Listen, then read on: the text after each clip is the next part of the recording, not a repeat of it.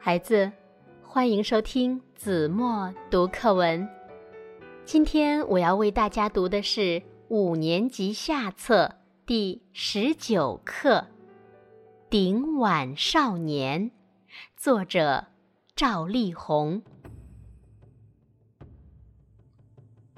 这是二十多年前的事情了。有一次。我在上海大世界的露天剧场看杂技表演，节目很精彩，场内座无虚席。坐在前几排的，全是来自异国的旅游者，优美的东方杂技使他们入迷了，他们和中国观众一起为每一个节目喝彩鼓掌。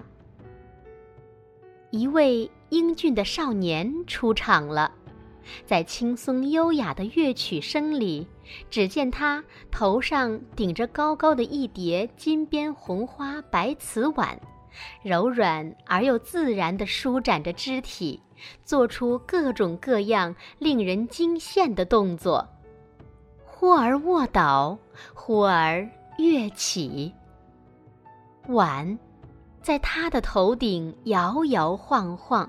却总是掉不下来。最后，是一组难度较大的动作。他骑在另一位演员身上，两个人一会儿站起，一会儿躺下，一会儿用各种姿态转动着身躯。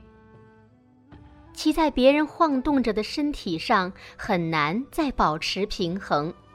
他头顶上的碗摇晃得厉害起来，在一个大幅度转身的刹那间，那一大叠碗突然从头上掉了下来。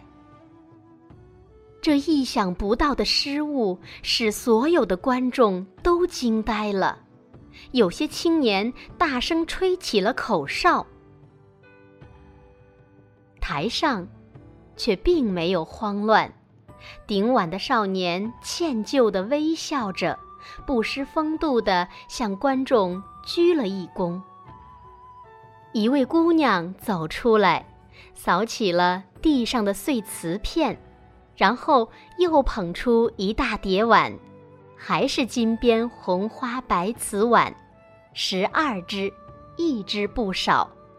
于是音乐又响起来，碗。又高高的顶到了少年头上，一切都要重新开始。少年很沉着，不慌不忙地重复着刚才的动作，依然是那么轻松优美。紧张不安的观众终于又陶醉在他的表演之中。到最后关头了。又是两个人叠在一起，又是一个接一个艰难的转身。碗，又在他头顶厉害的摇晃起来。观众们屏住气，目不转睛地盯着他头上的碗。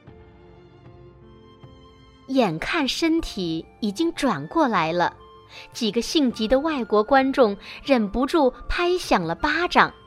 那一叠碗却仿佛故意捣乱，突然跳起摇摆舞来。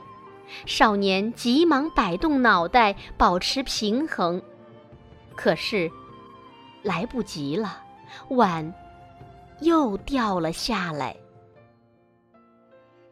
场子里一片喧哗，台上顶碗少年呆呆地站着，脸上全是汗珠。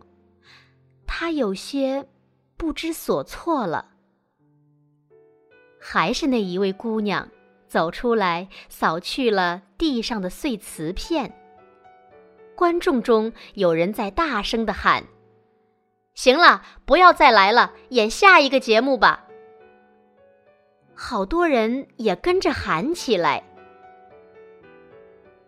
一位矮小结实的白发老者从后台走到灯光下，他的手里依然是一叠金边红花白瓷碗。他走到少年面前，脸上微笑着，并无责怪的神色。他把手中的碗交给少年，然后抚摸着少年的肩胛，轻轻摇撼了一下。嘴里低声说了一句什么。少年镇静下来，手捧着新碗，又深深地向观众们鞠了一躬。音乐第三次奏响了，场子里静得没有一丝声息，有一些女观众索性用手掌捂住了眼睛。这。真是一场惊心动魄的拼搏。当那叠碗又剧烈的晃动起来时，少年轻轻抖了一下脑袋，终于把碗稳住了。掌声不约而同的从每个座位上爆发出来。在以后的岁月里，不知怎的，我常常会想起这位顶碗少年。想起他那一夜的演出，而且每每想起，总会有一阵微微的激动。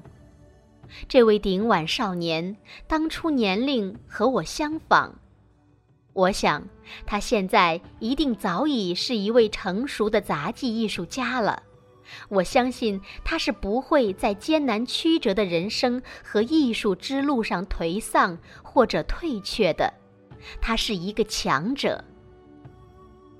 当我迷惘、消沉，觉得前途渺茫的时候，那一叠金边红花白瓷碗打碎的声音，便会突然在我耳畔响起。是的，人的一生是搏斗的一生，只有敢于拼搏的人，才可能取得成功。